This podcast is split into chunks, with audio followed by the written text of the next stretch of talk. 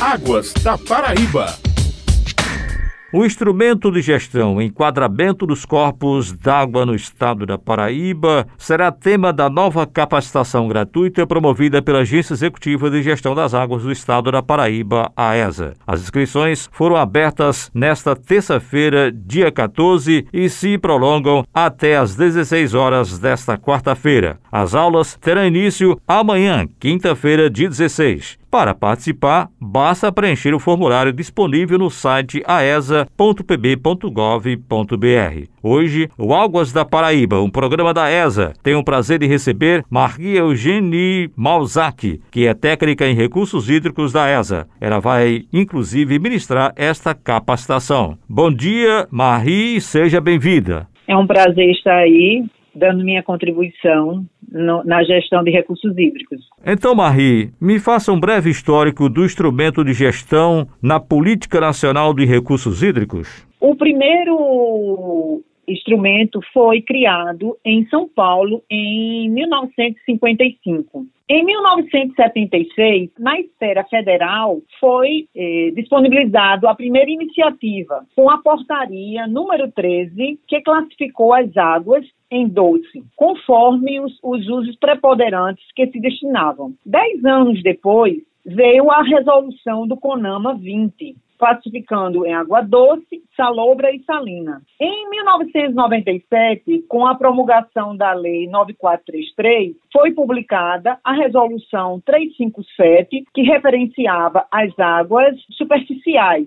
Logo após veio a resolução 396, que tratava do enquadramento das águas subterrâneas, e também uma resolução 91 que disponha sobre os procedimentos gerais do enquadramento, tanto a nível superficial como subterrâneo. E como se encontra atualmente o enquadramento dos corpos hídricos no estado da Paraíba? Oh, o enquadramento do estado na Paraíba, ele, ele se deu logo esta resolução 13 do Ministério do Interior, por um grupo de trabalhos de técnicos da CAGEPA. Em 79, a Superintendência de Meio Ambiente, quando foi criada, foi designada para ela esse instrumento de gestão do enquadramento. Com a criação do COPAN e o Sistema Estadual de Licenciamento Ambiental de atividades poluidoras. Então, neste momento, foi editada as diretrizes 201, que classificava as águas segundo os usos preponderantes, e as diretrizes 204 a 210 das bacias dos rios Piranhas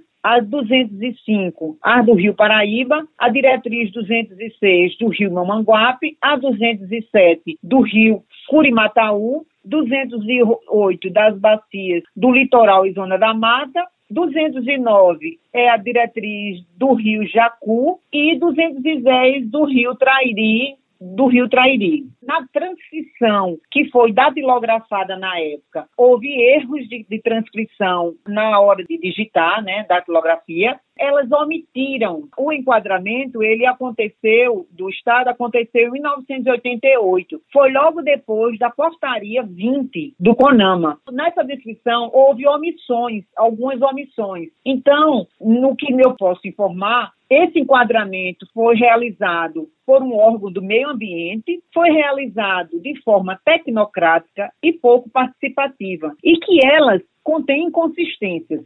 Esse seria uma síntese do atual enquadramento do Estado. E que nós precisamos realizar um, uma atualização do enquadramento, ou seja, realizar um novo reenquadramento dos corpos hídricos. E qual o, o objetivo desse instrumento, Omarri? O objetivo do instrumento é assegurar às águas a qualidade compatível com o uso exigente a que foram destinadas, bem como diminuir os custos contra a poluição das águas mediante ações preventivas e permanentes. Este é o objetivo. E qual a relação do enquadramento com os instrumentos, os outros instrumentos de gestão? Bem, o enquadramento se destina exclusivamente, todos os instrumentos de gestão se destinam ao planejamento. Ele serve de referência aos instrumentos de outorga e cobrança da água. Na resolução 91 do Conselho Nacional de Recursos Hídricos,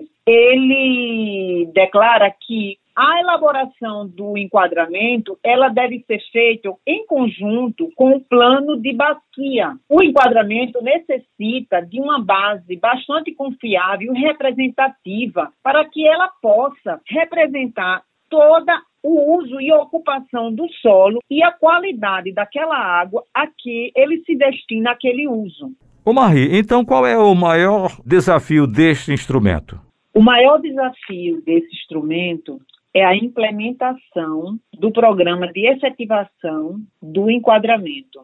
Isso porque o enquadramento ele passa por um processo. No momento em que você faz um estudo da qualidade daquele rio, você vai ter o rio que temos. No segundo momento, o rio que podemos ter. E no terceiro momento, o rio que queremos. Isso porque, nesse estudo, nós vamos ter vários processos e mudanças de infraestrutura para que mude a realidade daquele uso e ocupação do solo. No caso, se um rio passa em uma cidade, se nós tivermos o esgotamento sanitário despejando no rio, nós temos que ter um custo muito alto no saneamento básico. Então, eu posso até querer querer um rio que ele passe de classe 3 para classe 2 ou para classe 1, mas no entanto, eu tenho que colocar algumas metas ao longo de 10, 15 anos para que eu possa me adequar. Isso pode ser feito através de um monitoramento de qualidade de água